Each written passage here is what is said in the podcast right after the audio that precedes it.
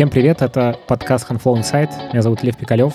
В этом подкасте мы говорим про HR, про людей, про найм и про компании и про бизнес. Вот. Я традиционно начну с того, что, пожалуйста, зайдите в Apple Podcast и поставьте нам оценку. Напишите отзыв, потому что, во-первых, нашей команде это очень приятно и греет душу. Вот. А во-вторых, это помогает другим людям узнавать о нашем подкасте, потому что так работают алгоритмы Apple подкастов. А если вы вдруг слушаете в Кастбоксе или еще где-то, то, ну, зайдите туда и там нам оценочку поставьте. Займет это несколько секунд, а нам будет приятно и хорошо от ваших оценок. Вот, сегодня у меня в гостях Егор Толстой, Егор, привет. Всем привет. Да, Егор, продукт менеджер в команде Kotlin JetBrains. Давай сразу с тобой, ну, я, мы обычно начинаем с какого-то знакомства. Мы с тобой, в принципе, знакомы уже, mm-hmm. но хочется слушателям тоже как-то чтобы ты про себя рассказал. В общем, какой-то бэкграунд у тебя, чем ты занимался до этого, что ты mm-hmm. делаешь в JetBrains и вообще как все так вышло. Расскажи. Окей. Okay. Карьерный путь у меня такой максимально, максимально сложный, потому что я начинал мобильным разработчиком, писал что-то под Android, что-то под iOS, занимался этим там, не знаю, лет 5-6, наверное. Потом э, в какой-то момент стал тимлидом в Рамблере, Потом стал там руководить отделом iOS-разработки, ушел полностью в менеджмент, немножечко все еще программировал, но в основном там управлял командами, процессами и всякими вот такими вот более скучными штуками. Потом меня занесло в Авито, где я сначала руководил там всей мобильной разработкой, а потом тем, что называлось платформенной разработкой. Это там какое-то количество команд и разработчиков, которые делали инструменты, фреймворки, сервисы, процессы для других команд, которые делали что-то для пользователей. Например, там мы автоматизировали релизы, мы делали так, чтобы Авито быстро грузился и работал на всех платформах, мы пилили там фреймворки для тестирования, мы делали там такие самые высоконагруженные сервисы, на которых строился Авито. Вот, я вот эти команды менеджерил, как там people менеджер, технический менеджер, то есть, короче, как человек, у которого болит голова за людей, за их счастье, как тот, у кого болит голова там за архитектуру, за качество принимания принимаемых технических решений, и как продукт менеджер который, собственно, как раз э, помогал определять, а что на самом деле в этих командах важно делать, что не важно, почему мы это делаем, каких результатов ждем, как там сделать это максимально дешево, и вот это все. Вот, и буквально в конце прошлого года я понял, что... Ну, точнее, понял я чуть раньше, понял в начале прошлого года, что все, что связано с управлением такой большой развесистой командой, у меня там было 60 человек, мне стало немного скучно, немного неинтересно, захотелось чего-то нового, быть поближе к тому продукту, который создается. Долго думал, а куда же, как поменять карьеру. Понял, что чисто в разработку возвращаться не хочется. Подумал, что из того, что мне нравится, это продукт менеджмент Это именно та часть работы в Авито, которая меня драйвила больше всего. И вот тут как-то гиперудачно подвернулась вакансия в команде Kotlin, куда как раз там Андрей Брислав искал продукт менеджеров То есть, кто не знает, Kotlin — это язык а, программирования, который это основной язык разработки под Android, и не основной, но довольно часто используемый там в бэкэнде, где-то во фронте и там в ряде других областей областей. Так вот, я в итоге перешел туда работать продукт-менеджером и через какое-то время тоже стал там опять тимлидом. И сейчас я, по сути, управляю командой продукт-менеджеров, технического support а и разработки нашего веб-сайта. Вот, ну и сам там всякие продуктовые задачки, research и тоже делаю. Слушай, какой-то безумный микс, на самом деле. Ну, то есть, как бы во всех этих там agile историях обычно тимлит, он немножечко какую-то отдельную роль занимает, и у тебя получается такой очень много ролей внутри тебя, которые, ну, могут местами конфликтовать, кажется. Как это вообще устроено? И, ну, а следующий вопрос, типа, а что такое, типа, продукт менеджер языка программирования? Офигеть вообще. Ну, то есть это вообще какая-то угу. супер странная штука. Слушай, устроено довольно сложно, но вообще меня, наверное, как раз-таки Авито приучил к тому, что тимлит — это такая не строго определенная роль, это микс ролей, это, по сути, человек, который в каждый момент времени выполняет те обязанности, те функции, те ожидания, которые важнее всего в этот момент в команде. Это тот, кто там условно затыкает дырки, чтобы лодка могла плыть, пока все остальные там выполняют свою задачу. То есть, когда надо, одеваешь одну шапочку, когда надо, одеваешь другую. Вот, поэтому я просто в нужный момент переобуваюсь, подбираю те скиллы, которых э, не хватает, и фокусируюсь на чем-то одном. Поэтому как раз мне важно, чтобы всегда рядом были какие-то люди, с которыми я там могу вступать в продуктивные конфликты конфликты. Потому что когда там один себе несколько контекстов удерживаешь, самому с собой спорить — это шизофрения. Поэтому всегда mm-hmm. нужно найти человека, с которым ты будешь спорить, который там будет в условной оппозиции находиться. Окей, но ты в целом, ты больше менеджер, видимо, если так посмотреть. Ну, а смотри, а менеджер — это такое, это очень расплывчатая штука. Что ты вкладываешь в понятие менеджер? Ну, очень грубо, ты за процессы, а не угу. за конкретные, ну, как бы, действия и, в общем, какой-то физический результат, угу. если вообще можно говорить о физическом результате, ну, в нашем угу. IT-мире. Смотри, вот в Ави это было так, сейчас, наверное, гораздо меньше, то есть, не знаю, процентов на 30 я вот про общие процессы, все остальное это про то, чтобы все-таки стараться делать что-то своими руками, потому что, как я и сказал, там выгорания не было, но просто было грустненько. И вот часть этого грустненько, которая у меня была, она как ага. раз в том, что я своими руками мало делал. Давай немножечко про JetBrains поговорим. Со стороны вы очень крутая компания, ну, то есть компания, mm-hmm. которая очень много для рынка делает, для разработчиков, и вообще у вас очень крутые продукты. Вот можешь как-то изнутри рассказать, кто вы такие, значит, как вы устроены, как ваш бизнес выстроен вообще? JetBrains — это на самом деле такое дико клевое место, в том плане, что я там сам успел поработать в каком-то количестве больших компаний, там и маленьких, куча друзей есть, которые поработали там в других компаниях. Я всегда думал, что примерно себе представляю, как там IT устроено, и в любую компанию приду, ну, не потеряюсь. Везде, в принципе, очевидно, как она работает, за что там люди отвечают, вот это все. JetBrains в этом плане дико отличался от всего предыдущего опыта, потому что это, во-первых, очень плоская компания. Что значит плоская? JetBrains сейчас насчитывает Блин, вот тут я боюсь соврать, на самом деле, там несколько тысяч человек работает, а, которые, да, которые делают сразу много-много-много разных продуктов, несколько десятков. Давай основные назовем. Какие? Угу. Основные — это среды разработки, это идея, это PHP Storm, это PyCharm, это это Апкод и там еще несколько. Второй продукт, который сейчас в бете, но вот скоро-скоро выйдет в релиз, это Space. Это такая среда для командной разработки. Это что-то среднее между корпоративным интернетом, между собственным менеджером пакетов, репозиторием, календарем, чатом, вот это все. То есть такая среда, в которой есть все, чтобы команде было хорошо работать. Типа GitHub на максималках такой или что? Типа того, но GitHub плюс Slack плюс управление отпусками, отгулами, вот этим всем. Ого, то есть такой супер комбайн получается. Типа того. Вот. Потом, потом, потом есть еще ряд продуктов, которые там не чистые IDE, но просто там инструменты для разработки какие-то, там, например, Big Data Tools и прочее. Ну и, конечно, Kotlin. Kotlin, собственно, язык разработки, который там в JetBrains делает отдельная большая выделенная команда. И еще, собственно, U-Track — это наш э, трекер задач, там, ну, условно говоря, Jira, которая сделана такими там with developers in mind, так чисто для, больше ориентирована на разработчиков. Это TeamCity, среда там для continuous integration, и еще ряд продуктов. Но в общем и целом JetBrains делает штуки для... Ну, раньше просто говорил сам, наша миссия делала так, чтобы разработчики были более продуктивными, им жилось более счастливо. Сейчас мы скорее ориентируемся на в целом так команды креативных профессионалов. То есть там не mm-hmm. только разработчики, но и, собственно, все остальные люди, которые вовлечены в создание айтишных продуктов.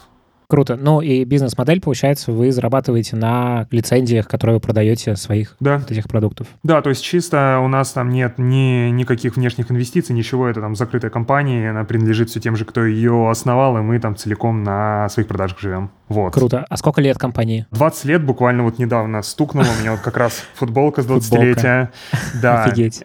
Вот. И у нее очень классная история. Я там прям советую слушателям почитать. Короче, 20 лет назад э, JetBrains просто организовала несколько программистов в Новосибирске, которые просто постепенно делали то, что им было прикольно делать, постепенно, постепенно, медленно, медленно, медленно росли, и там в последние, не знаю, 10 лет она уже так пошла очень так, очень резко рост, когда там и офисы в куче стран появились, сейчас JetBrains это там Россия, это Прага, Амстердам, Бостон, э, Мюнхен, и там еще, короче, где-то офисы, их, короче, довольно много. Я еще хотел буквально пару слов про JetBrains добавить, да, что интересного, что, как я сказал, это очень плоская структура, то есть вот все вот эти команды, ну, короче, много продуктов, каждый продукт делает отдельная выделенная команда, где в основном подавляющее число людей — это разработчики.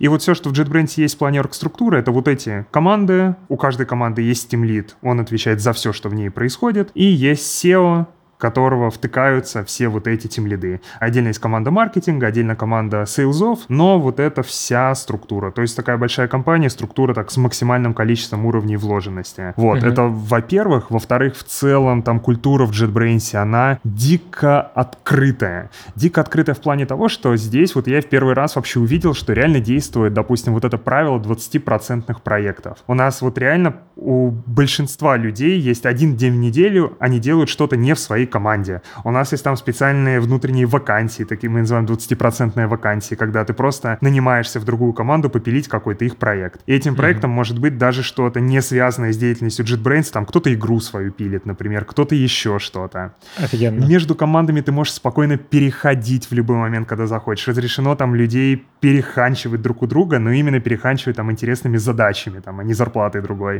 Угу. И вся информация там внутри полностью открыта, там о проектах, о финансах, о чем угодно. И вот, короче, впечатление такое, что ты, не знаю, сколько бы это был, что бы ни звучало, что как будто работаешь в стартапе, потому что все изи, нет процессов, нет бюрократии, ничего нет, а компания все еще остается огромной, и она вот так продолжает работать. Это прям дико круто. Слушай, да, звучит как очень что-то странное но живучая, судя по всему. А расскажи про Kotlin. То есть, вот, во-первых, самый главный нубский вопрос. Вы Kotlin в чем разрабатываете? В своих продуктах? Конечно, конечно. То есть мы используем идею для этого. Okay. Вот, поэтому здесь, здесь без вопросов. Про Kotlin. Вот Kotlin как раз это команда внутри там JetBrains. Сейчас там у нас порядка 100 человек, в которой как раз-таки есть более сложная внутри орг-структура. У нас э, внутри Kotlin там есть какое-то количество команд, каждый из них отвечает за свою там подсистему. Кто-то делает компилятор, кто-то делает библиотеки, кто-то занимается документацией, кто-то занимается там интеграцией как раз-таки с тулингом каким-то. Вот. Опять же, это в основном команды разработки. Есть там свои ребята, которые отвечают за маркетинг языка, есть продукты, есть технический саппорт. Короче говоря, вот много-много-много разных людей. Вот. И, собственно, лид проекта, как раз тим лид всей вот этой большой команды, команды Андрей Бреслав, который как раз одновременно и такой ведущий дизайнер, основной дизайнер языка Kotlin, который, собственно, его и создал. Смотри, о чем я с тобой хотел бы сегодня поговорить. Значит, я тебя знаю как ведущего подкаста «Подлодка», я тебя знаю как, значит, человека, который очень активно в Твиттере про всякое пишет. Недавний у тебя был тред про, значит, что должен делать тимлит, чтобы точно все было херово. Вот, ну, примерно так, да, он концептуально. Да. Там есть несколько таких тредов. Последний это был как там демотивировать свою команду, а до этого мой любимый это как подсидеть своего тимлида. А, вот, да, значит, как посидеть тимлида.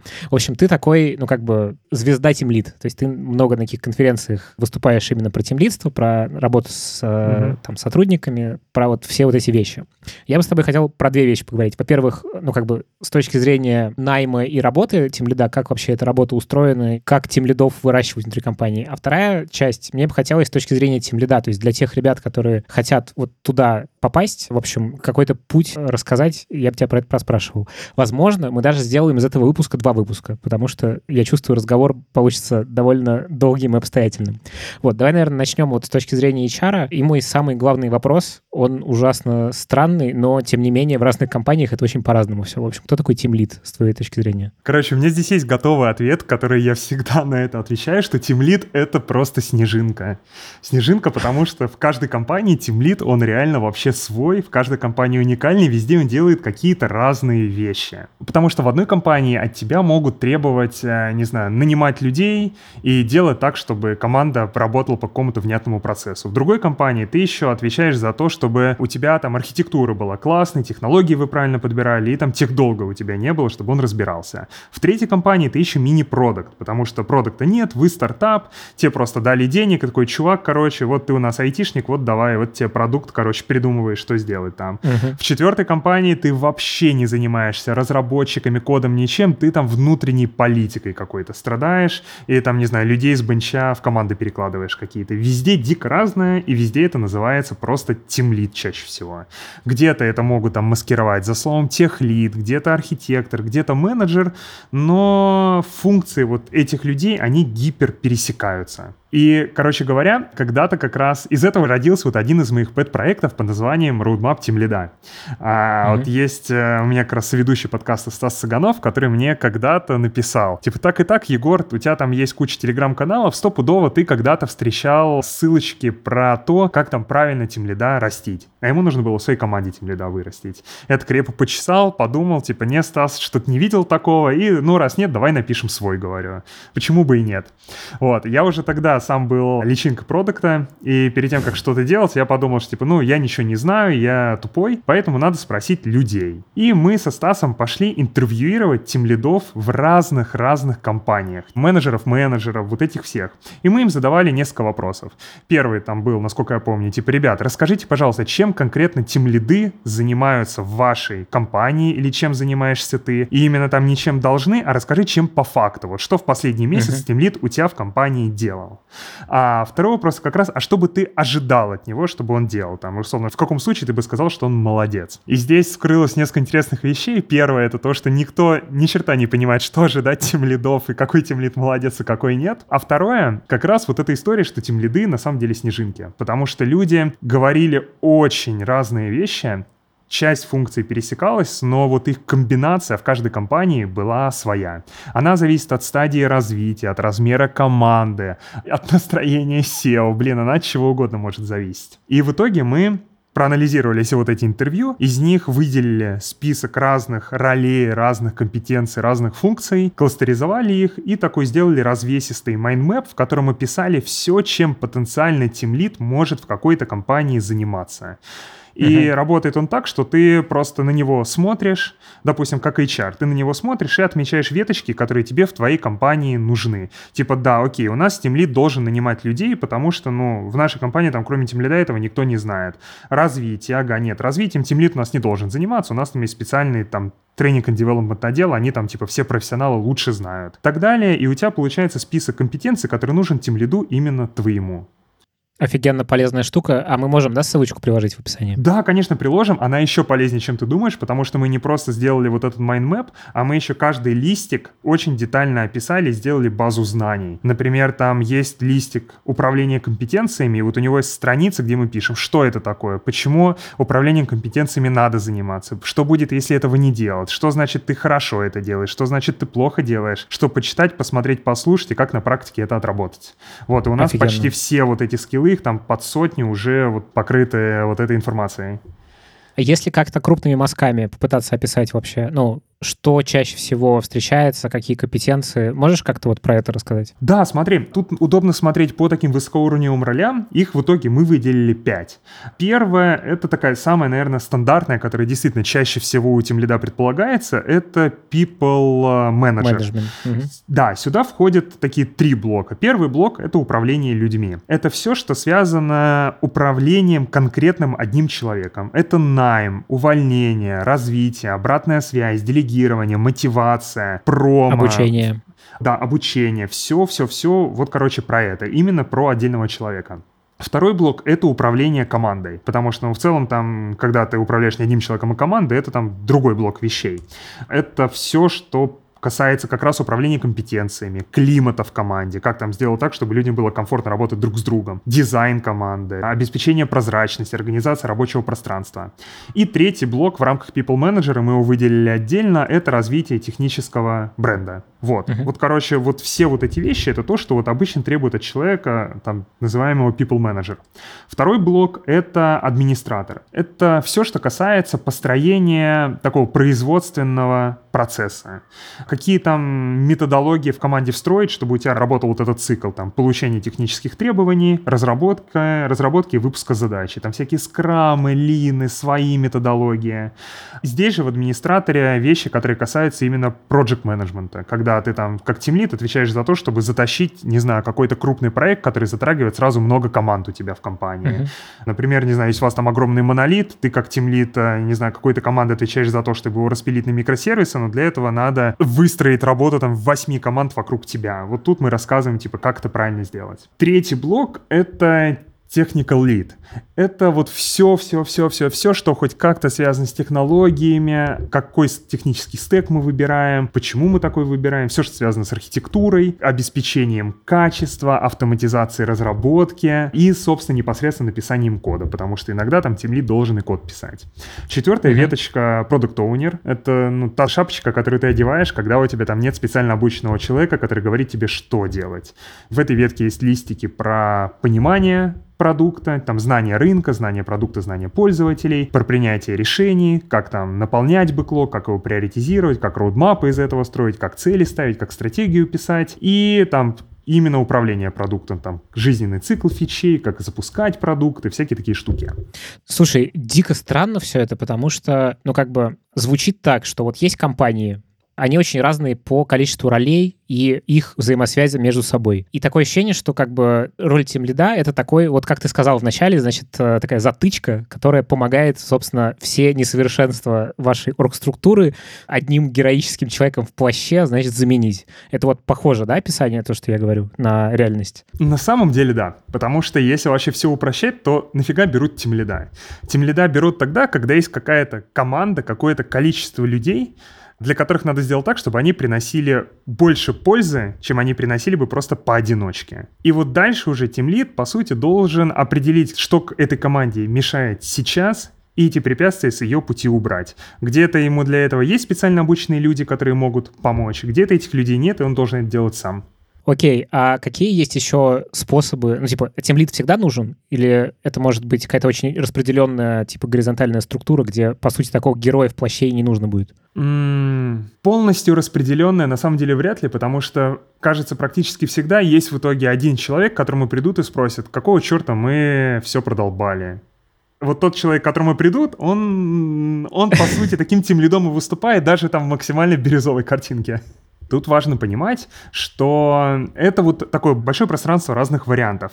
И довольно часто встречается ситуация, когда роль тимлида, она все-таки внутри компании очень четко определена. Это какая-нибудь компания, там уже, не знаю, с историей, с хорошо выстроенной структурой, с понятными бизнес-процессами и с прочим. Бывает, конечно, там, не знаю, в таких случаях очень ясно прописано, что да, у нас тимлид обязательно, например, занимается только там наймом людей, развитием, обучением, вот так-то мы оцениваем его эффективность. Другие вещи он никак не лезет.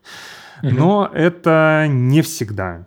Поэтому как раз наша была задача именно сделать так, чтобы описать все возможные варианты и просто, по сути, признать суровую правду. Не пытаться всем рассказывать, что вот тимлит — это только тот, кто людей мотивирует, дает им обратную связь, а все-таки правда в том, что на самом деле сейчас в России, да и в мире тимлидом называют людей, которые делают очень много разных вещей. Угу. Круто, да. Я последний раз такое описание я слышал, наверное, ну вот про продуктов разве что. Ну то есть вот человек, который такой комбайн, и его функционал, он очень отличается от компании к компании, как бы похоже звучит. А оно, возможно, именно поэтому я в итоге из лида в продукта и конвертнулся, потому что все уже привычно, только фокус немного на другом. Ну да. Окей, смотри, а, давай, наверное, так вот. Для компании вообще Team Lead это история скорее про выращивание внутри такого человека, или это что-то про найм, угу. как тебе кажется? Здесь я там где-то полгода назад проводил э, большой опрос по тимлидам, по-моему, человек на 500 закинул, и там к докладу готовился на тимлид-конфе, по-моему, и как раз я хотел проресерчить вот этот вопрос, откуда вообще тимлиды берутся в их компании. И, по сути, собрал такую статистику, что 70% тимлидов выросли внутри текущей компании, 17% стали тимлидами, перейдя внутри компании, ну, ты был разработчиком в одной компании, команде, перешел тимлидом там в другую. И только там где-то 12-14% это люди, кого наняли с рынка. То есть mm-hmm. вот ситуация примерно по России, там такой довольно хороший у меня срез получился, она примерно вот такая получилась. Поэтому здесь в основном получается растут внутри. Получается такой типа инструмент мотивации в каком-то смысле? Ну то есть чтобы человек имел какой-то карьерный рост в итоге или нет? Смотря с какой стороны смотреть.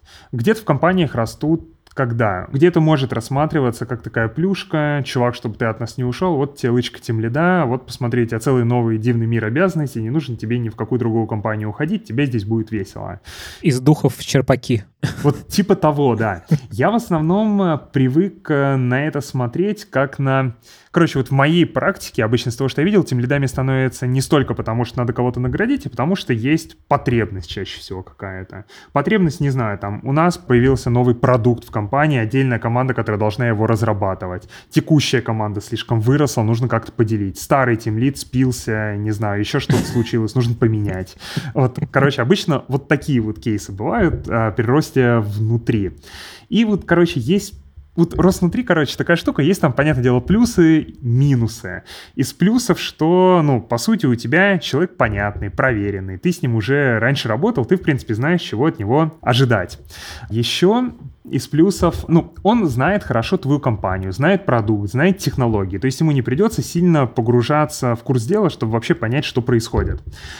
Из э, минусов что при такой системе, когда у тебя люди, тем лиды растут только внутри, у тебя, по сути, такой, знаешь, вырожденческий процесс начинается. В компанию плохо поступает новая кровь, новые идеи. Вы варитесь просто в собственном соку, и если там у вас были какие-то неэффективные решения в плане процессов, вряд ли тимлит, который вырос изнутри, придумает вам что-то кардинально новое ну, ожидать этого от него будет странно. Поэтому это такое. Но чаще всего это проще, потому что нанимать тем лидов довольно сложно. Об этом, я думаю, мы еще поговорим. Я там успел довольно много их отсобеседовать. Окей, давай тогда действительно про это поговорим. Вообще, да, до этого надо как-то осветить вопрос, а как понять, что вам вообще нужен тимлид? То есть, насколько я понял из того, что ты до этого рассказал, это, по сути, вот у вас есть какое-то количество задач и каких-то процессов, которые надо, чтобы они делались, и в некоторых случаях это одни люди делают, там, с какими-то ролями. В некоторых случаях это можно скрестить в одного человека.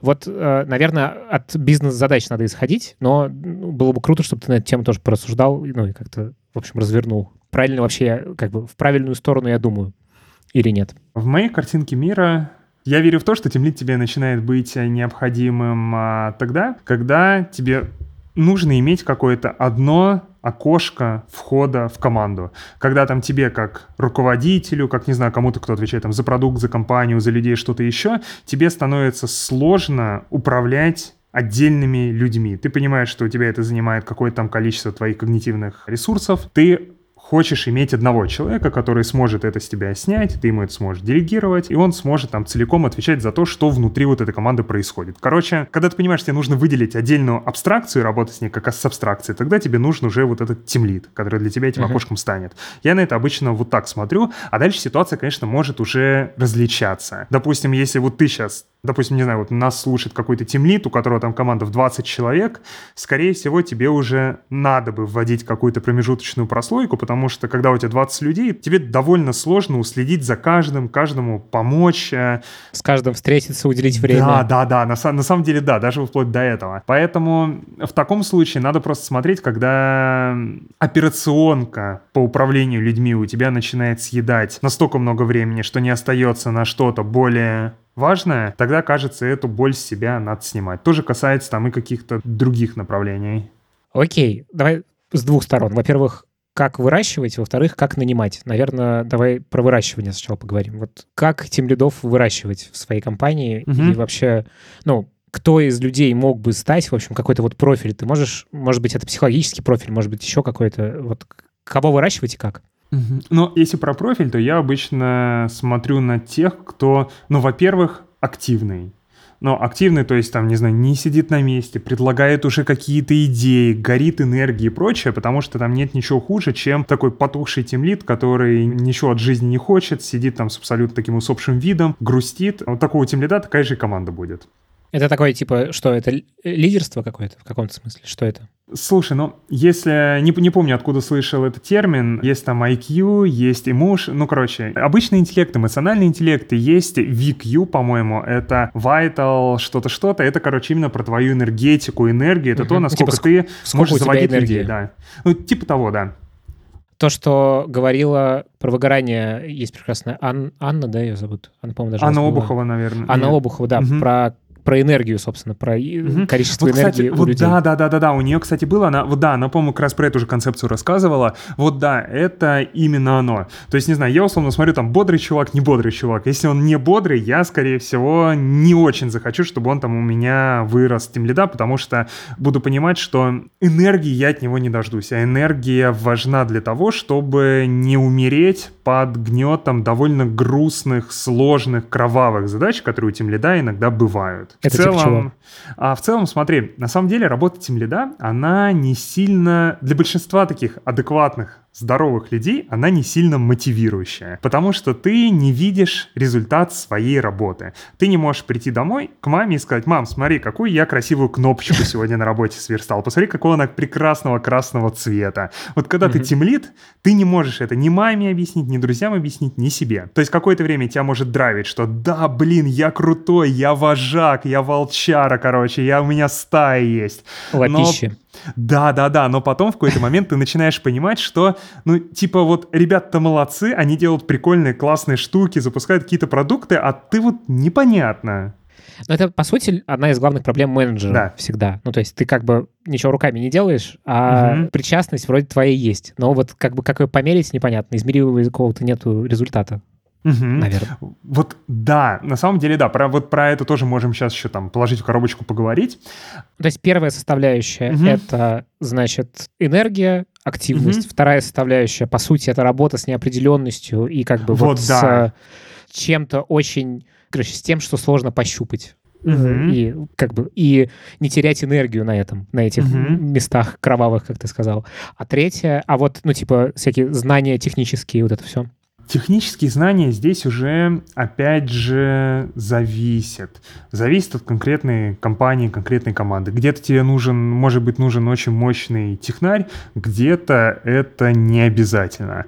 Допустим, не знаю, у меня было много кейсов, когда, ну, немного, три кейса, по-моему, когда бывший мобильный разработчик в итоге руководил командами людей вообще с абсолютно другой технической экспертизой. Ну, не знаю, условно занимался мобильной разработкой, после этого стал релизами сайта и микросервисов заниматься. Условно говоря, в технологиях он не понимал, но поначалу, но он понимал, как строить хороший процесс вокруг этого. А с точки зрения уважения это норм? Ну, то есть, типа, um... тебя будут уважать разработчики, которые... Ну, это, на самом деле, проблема продукт-менеджера mm-hmm. такая. То есть ты как бы руководишь всем, но ты технически, если ты не из разработки пришел, у себя бэкграунд не из разработки, то ты себя чувствуешь довольно, ну, как бы, уязвимым в этом смысле. Да, опять же, зависит то, что у меня бэкграунд из разработки, и довольно много ее было. Когда я пришел в Kotlin, я себя стал чувствовать дико уязвимым, потому что вокруг тебя сидят э, ребята, которые там, не знаю, буквально со школьной скамьи побеждали во все российских олимпиадах, и вот это все просто такие специалисты там, мирового класса. Поэтому здесь там даже не, не так важен твой бэкграунд, все равно вот опять же все зависит. Я сегодня буду много раз говорить, что все зависит, потому что в тем лидах это реально так.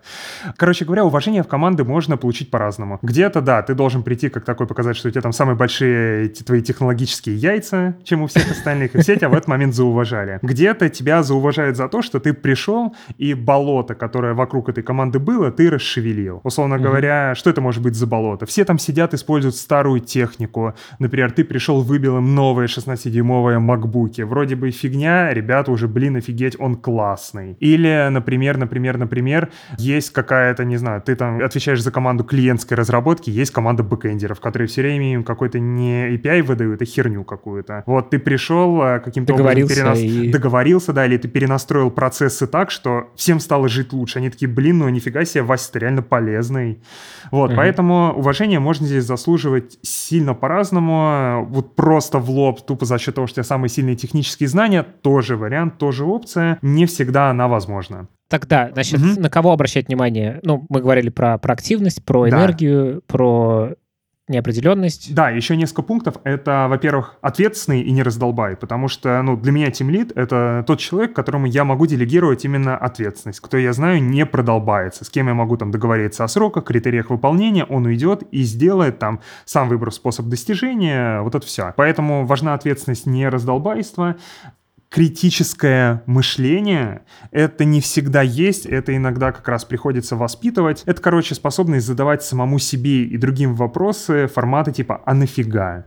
А зачем мы это делаем, а точно ли это то, что надо делать или нет. И последнее, это он не должен считать менеджерскую работу булштом. Это вот опять же к первому пункту. Если он уже изначально настроен, что менеджеры не нужны и бесполезные люди, он, скорее всего, очень быстро, очень быстро выгорит, потому что он не будет получать все равно позитивного подкрепления, ну никакого.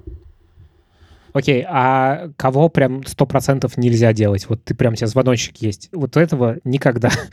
есть такие какие-то люди? Ну, понятно, что, наверное, это вытекает немножко из того, что ты сейчас до этого сказал, но, mm-hmm. может быть, есть какие-то еще моменты, на которые ты напарывался?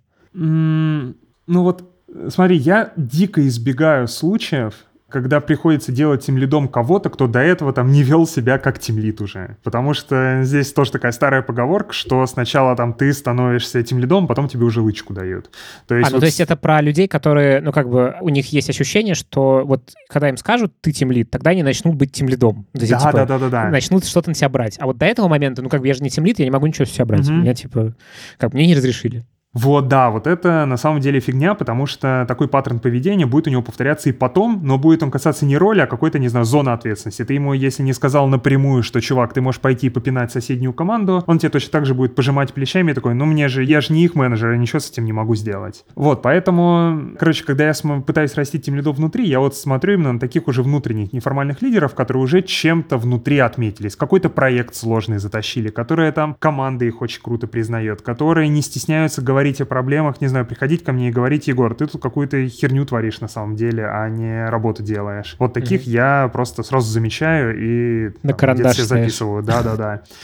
Вот, поэтому, ну, вот из тех, кого точно нельзя делать, это скорее там брать антитезисы к тому, что я уже назвал. Если ты, uh-huh. если ты там, не бодрый, а какой-то умирающий, если абсолютно безответственный, не умеешь критически мыслить, э, вот это люди, с которыми будет, скорее всего, довольно сложно работать. Окей, смотри, меня очень интересует, значит, сейчас будет минутка иджизма. Э, значит, Давай. очень интересует история про то, что... Ну, я от многих HR эту историю слышал, что сейчас во многих компаниях становятся тем лидами и вообще занимают руководящие позиции довольно молодые ребята, которые еще э, там, в силу возраста не успели нагулять какой-то вот тот самый эмоциональный интеллект. То есть у них, ну, они просто не обились об там, человеческое общение, эмпатию и вот об это все. Ты как на это смотришь все?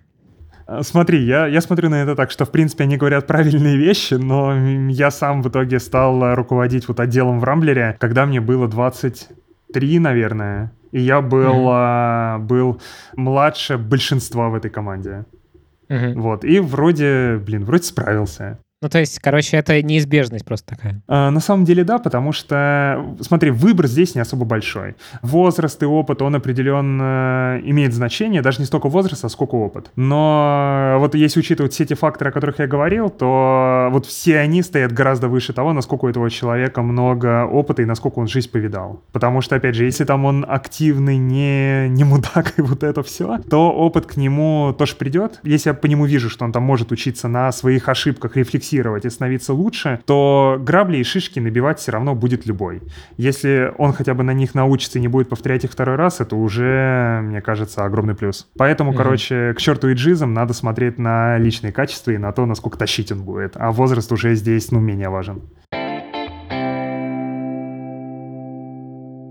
По поводу найма. Во-первых, где искать этих тем лидов сейчас? То есть я так понимаю, что это довольно редкие птицы. Просто по mm-hmm. тому профилю, что ты описал, крутой тимлит, он типа кучу всего умеет, знает или, ну как бы, знает, как научиться и узнать. Где их ищут и вообще как найти своего тимлида? Ну, я искал довольно долго. То есть у меня закрытие тимлидовой вакансии редко занимало меньше шести месяцев. Ого. Так где-то от 6 до 9-10, наверное, вот так у меня получалось. Поэтому штука реально долгая. Ну, на найм у меня вообще, я не знаю на самом деле, насколько это там общепринятый, не общепринятый взгляд. Чаще люди работают по-другому. Я вообще считаю, что найм — это головная боль руководителя, а не абстрактных э, HR, там, рекрутеров, которые помогают людей найти. То есть, mm-hmm. если тебе в команду нужен человек, то ты не должен просто спустить задачку там на рекрутера, который есть у тебя в компании, и ждать, пока тебе принесут ворох кандидатов. Ты должен там выпрыгнуть из своей шкуры и сделать максимум для того, чтобы эту вакансию закрыть. Вот, поэтому у меня там есть такой список действий, которые я обычно делаю. У меня очень клево отрабатывает история с лендингами нанимающими. Я под каждую такую вакансию штучную, там, тим лида, я делаю какой-нибудь красивый лендинг на тильде, где каким-то свободным, простым языком описываю, что делает эта команда, рассказываю про ее техстек, даю ссылки на какие-то выступления и статьи ребят из этой команды, пытаюсь объяснить вот с точки зрения кандидата, стою на его позицию, пытаюсь объяснить, почему ему эта вакансия может показаться интересной, почему она именно для него будет крутой. И в итоге mm-hmm. вот получившийся лендос я по максимуму распихиваю там по всяким телеграм-каналам релевантным, по социалкам. Несколько раз я там на него даже рекламу в Фейсбуке социально выпускал и прочее. Таргет типа дела, да? Ну да, таргет, да. И потом уже, собственно, смотрю на аналитику по этому лендосу, смотрю, как там себя люди ведут, и какие-то штучки там подкручиваю, оптимизирую, где-то там текст убираю, где-то больше видосиков добавляю, всякое такое. И смотрю потом, сколько людей оттуда приходит, откликается. Еще одна область, значит, маркетинг такой получается. Да, да, да. Ну, Нужно ну, заботиться. Конечно, почему бы нет. Вот. Вот у меня, на самом деле, такие лендосы прям дико круто работают, и я это сейчас перенес сюда как раз, когда себе и продуктов, и саппорт нанимал. Тоже дико помогло объяснить, а что вообще, блин, делает продукт языка программирования, почему это круто. Вот. Плюс в том, что к тебе приходят люди, которые уже про это почитали, поняли, им это уже Короче, они уже понимают, нафига они сюда пришли. Вот, вот это, короче, помогает и лидов побольше приводить, и более мотивированных лидов уже здесь иметь, которые отсюда пришли. Uh-huh. Вот, короче говоря, вот эта штука дико помогала. Что еще про найм? Но в целом, откуда поток людей брать? Ну, как я и сказал, я обычно использую какой-то свой нетворк и разные сообщества, где релевантные люди могут тусить. То есть, если ты там ищешь тем лида в какую-то фронтендовую команду, не знаю, там найти в телеграм-канальчике релевантные людей там, фронтендеров известных, попросить их порепостить вот этот лендинг, покидать, рассказать. Рекламу в подкасте каком-то пустить, э, которые там люди релевантные могут слушать. Вот это все. То есть я вот часто стараюсь такие каналы задействовать. Ну угу. и на самом деле очень часто все равно нанимаю кого-то, кого я сам в итоге знаю, кого знает мой знакомый. То есть часто такое сарафанное радио работает. Вот примерно, наверное, вот именно в плане поиска кандидатов так, а в плане процесса найма, не знаю, если хочешь, могу там рассказать тоже подробнее, о чем спрашиваю, что смотрю, и потом можем, я тебе скину ссылочку там как раз на Twitter тред, где я прям дико детально каждый вопрос расписал, разобрал, что я спрашиваю, почему. Да, давай в общих чертах как-то вот, как понять, что это тот чувак, который тебе нужен, и, в общем, как отсеять точно неподходящий. Mm-hmm. Короче говоря, у меня обычно делится все на три, иногда четыре блока. Первый блок — это в целом поговорить про people-менеджерские процессные истории. Там я проверяю две вещи. Во-первых, насколько мне с кандидатом комфортно общаться, насколько я с ним захочу там ближайшие несколько лет работать вместе, ну, насколько мне хочется с ним работать. А второе... А это что, это, это типа какая-то химия какая-то? Ну, то есть, условно, нравится, да, на нравится? самом деле. Ну, в большинстве случаев, да. То есть мне обычно довольно быстро становится понятно, на одной волне с человеком или нет. Ну, смотри, даже так, есть два ограниченных случая, типа дико нравится, прям очень нравится, хочу. Тогда такого почти точно я там двину дальше, даже если была слабенькая секция. Бывает uh-huh. кейс, когда прям точно отвратительно вообще никак не сойдемся. Здесь я стараюсь там собеседование закруглять максимально рано. И есть такая серая масса посередине, где вроде, ну, нормальный тип надо смотреть. Собеседование, я на него вообще смотрю всегда как на процесс, который тебе помогает как раз людей вот по этим трем категориям разбить. То есть редко бывает, ты находишь человека, который действительно супер офигенный, его надо точно брать. Часто бывает, что точно не подходит, ты его точно отсеешь. В основном это такой способ отделить вот такую просто серединку нормального распределения. И дальше уже вопрос к твоей текущей вакансии. Готов ли ты брать людей, которые стопудово не гиперзвезды, но вроде бы нормальные или не готов? И вот это uh-huh. уже дальше управление вот твоими ожиданиями.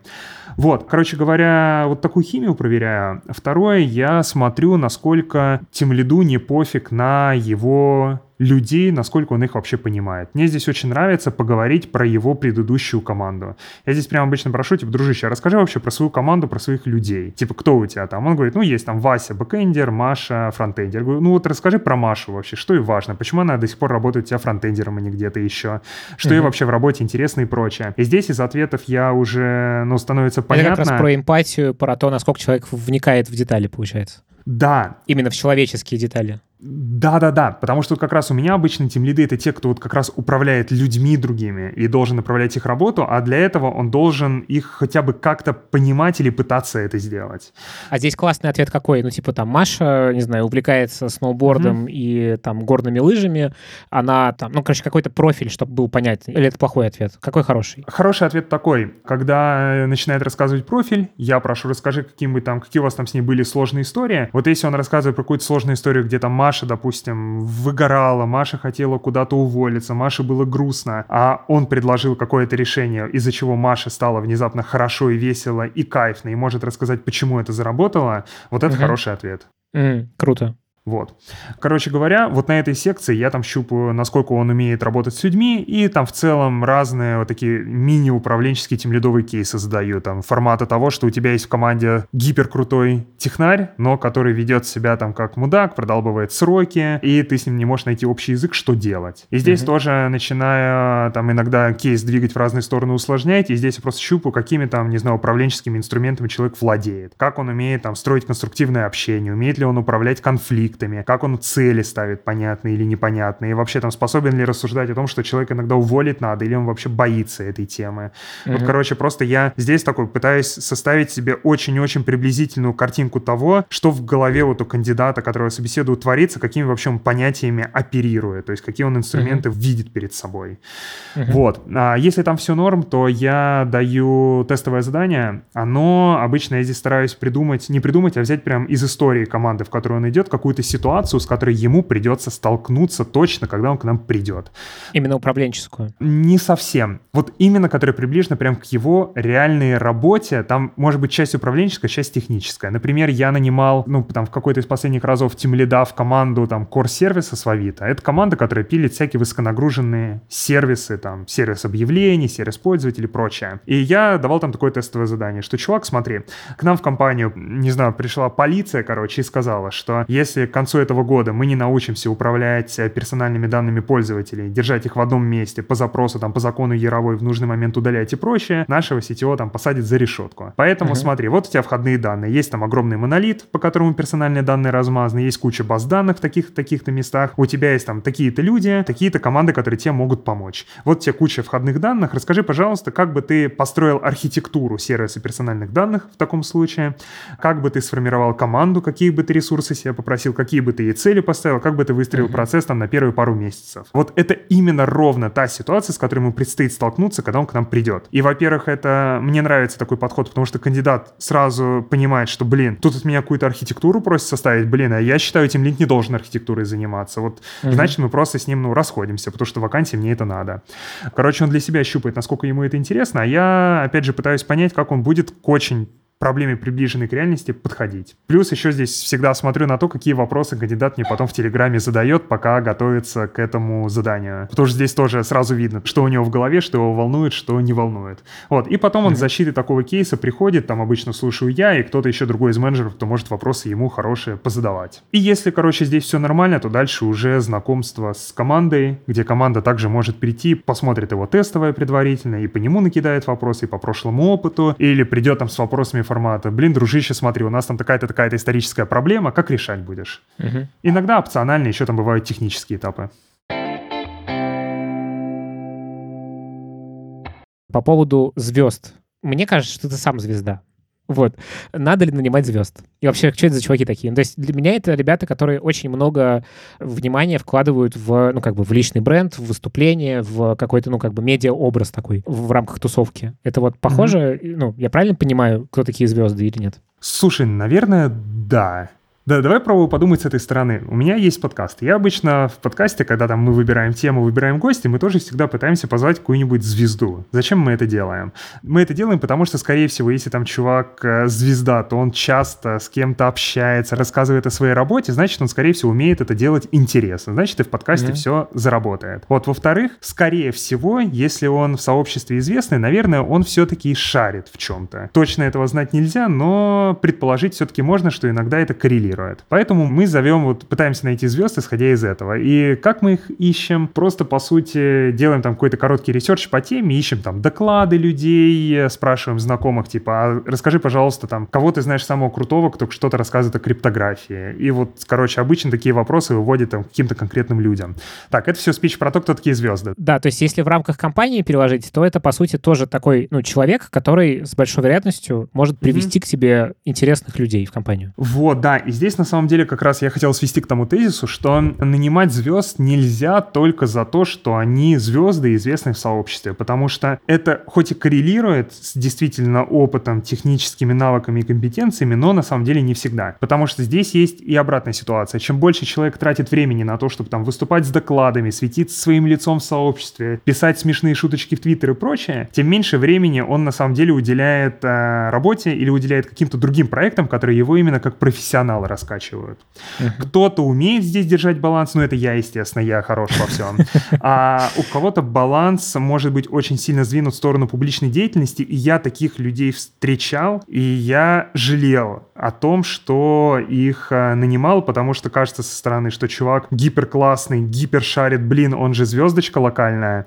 Нанимаешь и понимаешь, что на самом деле-то он, ну, такое себе. И работа не очень хорошо делает, и там половину времени в социалочках сидит, как раз в Твиттере что-то пишет, и еще что-то. Поэтому надо нанимать не за звездность, а за конкретные дела, и точно так же через такие же этапы собеседования и прочего проводить. Поэтому mm-hmm. здесь вот очень-очень важно не вестись на публичный образ, потому что в реальности люди очень часто все-таки отличаются. Вот. Но и брать таких имеет смысл.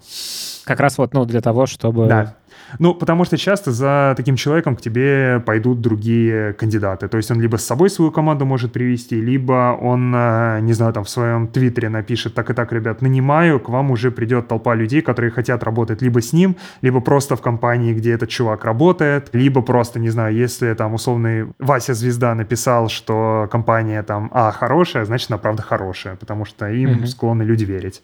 Ну, то есть это как бы, значит, звезда как э, расширитель воронки найма такой вот. Типа того, да. Но как расширитель воронки найма, и все-таки, во-вторых, бывает, что все-таки есть корреляция между тем, даже не корреляция, а причинно-следственная связь, вернее, между тем, что ты очень крутой профессионал с очень крутыми компетенциями, и тем, что ты из-за этого стал в сообществе известным. Вот, но не, не всегда это так, поэтому тут надо прощупывать эту связь. Хорошо, последний вопрос по этой ну, теме в этом большом блоке. Ты описал очень круто, ну, как бы, как ты сам найм выстраиваешь, там, делаешь лендинги, как ты очень вовлеченно ищешь сам людей и там сеешь все это и делаешь. Вот э, можешь какой-нибудь рекрутерам и, и HR дать совет, как вот, собственно, руководителей вот в эту сторону двигать? Потому что кажется, что это довольно эффективный способ, собственно, нанимать людей в команду конкретного руководителя, чтобы он часть этих вещей взял на себя. Какие аргументы тут? Потому что, ну, в многих компаниях это не так. В многих компаниях действительно говорят, ну, ты HR, там, ты рекрутер, ты ищи. В общем, как вот эту стену ломать, с твоей точки зрения? Хороший ответ, который, скорее всего, в большинстве случаев не заработает, это взывать к здравому смыслу. Потому что, опять же, почему я этим занимаюсь? Не потому что мне это интересно и нравится, а потому что я ищу обычно тимлида, когда мне нужно снять какое-то количество головной боли с себя. Я понимаю, что у меня появится тимлид, чем быстрее он появится, тем быстрее я разгружусь, смогу делать какие-то другие, там, более важные мне вещи. Поэтому я максимально заинтересован в том, чтобы этот тимлид появился как можно раньше раньше, как можно быстрее. Соответственно, я вижу свой интерес, я знаю, что есть какие-то инструменты, поэтому я этим занимаюсь. Значит, что HR могут сделать? Они могут попробовать со своими нанимающими менеджерами это обсудить и показать, что здесь основным заказчиком являются они сами, в их интересах быстрый выход людей, и, соответственно, он напрямую зависит от тех усилий, которые они сами сюда вкладывают. Потому что никто там лучше самих этих нанимающих менеджеров не знает ситуацию в команде, не знает, как лучше всего ее кандидату продать, потому что, ну, HR очень часто не будет этого знать. Он знает о том, в каких сообществах стоит этого кандидата поискать. Поэтому можно... Ну, вот взывать к здравому смыслу обычно плохо работает, поэтому можно попробовать, не факт, что взлетит. Можно попробовать рассказать сказать да вот хороший вариант на самом деле — это упростить процедуру принятия решений для вот таких менеджеров. По сути, предложить им какой-то набор инструментов, которые они могут взять, заиспользовать, чтобы найм ускорить. Не знаю, mm-hmm. вот прям предложить, сделать внутри компании такой типовой лендинг, скинуть тем лиду и сказать, вот смотри, впиши, пожалуйста, вот сюда, сюда, сюда прикольные, интересные текста какие-нибудь, мы его запаблишим. Или вот смотри, у нас есть там способы, не знаю, мы там умеем работать с подкастами, с каналами, с кем-то еще. Вот тебе формочка условная или что-нибудь еще, закинь сюда список там каналов, в которых ты считаешь, такие кандидаты кучкуются. Короче mm-hmm. говоря, да, наверное, объяснить нанимающему менеджеру, почему это важно. Во-вторых, э, дать ему какие-то уже готовые инструменты, чтобы ему не пришлось сильно напрягаться, самому придумывать. Он бы мог уже в какой-то mm, готовый флоу устроиться. Да. уменьшить. Угу. Типа того, да. Вот я бы, наверное, вот так делал. А, и еще, еще, еще, вот, сейчас вспомнил, еще на самом деле имеет смысл повлиять через э, их руководителя. То есть, ну, там, через условного CTO, например. Потому что у CTO должна быть уже такая более четкая картинка про то, что найм людей, ответственность менеджеров. То, что у CTO, опять же, если у тимлида болит голова от отсутствия кого-то в его команде, у CTO она аналогично болит. Это на него передается. Соответственно, если HR не может здравый смысл передать нанимающему менеджеру, можно просто поговорить с CTO, чтобы он уже с своими подчиненными сам пообщался. Например, вот так mm-hmm. зайти через, короче, через голову. Понятно. А скажи, вот э, там в рамках своей компании вообще по твоему опыту, насколько HR вовлечены в тот процесс, вот, который ты рассказываешь? Потому что тут прозвучало это так, что ты помимо того, что герой в плаще кучу вещей делаешь, ты еще и как бы, ну, и вот эту функцию тоже закрываешь. Насколько вы с HR вместе работаете? Вообще, какова роль HR с твоей точки зрения? А, по-разному. Обычно, когда есть какой-то новый HR, с которым там я раньше не работал, или появляется новая большая вакансия, мы вместе садимся и начинаем придумывать, как мы ее будем закрывать. Рисуем вороночку, строим на ней, какие есть этапы собеседований, пытаемся придумать, откуда мы возьмем поток людей в эту вороночку. И здесь мы договариваемся, что могу сделать я, что может сделать HR. Например, чаще всего получается так, что там с сообществом поработаю я, HR там займется более традиционными способами, там, сорсинга резюме, там, поискать в LinkedIn, LinkedIn, поискать в HeadHunter, поискать где-то еще. Часто, в зависимости от того, насколько HR вовлечен, я ему могу отдать какой-то предварительный скрининг и отсеять там совсем-совсем неадекватов, потому что такие часто на тимлидовые вакансии особенно попадаются. А если HR вообще очень сильно вовлечен, то ему даже прошу такой более глубокий скрининг проводить. Например, вот у нас в команде Kotlin HR очень клевый, он очень хорошо понимает, чем занимается команда, понимает довольно глубоко технологии, понимает людей в каждой команде практически. И он очень хорошо понимает, какие люди сюда нужны. Вот я на него сильно полагаюсь в плане того, чтобы там первичный отсев какой-то кандидатов сделать, например. Uh-huh. Вот, поэтому зависит. Я, ну, я определенно не беру все на себя, просто стараюсь партнерские отношения с э, HR выстроить и показать, что я в закрытии вакансий заинтересован больше, чем он, потому что это надо мне в первую очередь, а не ему. Uh-huh.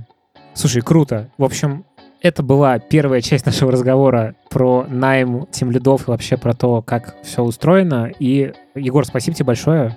Мы с тобой встретимся в следующем выпуске буквально. Увидимся. Через две недели. Вот, спасибо.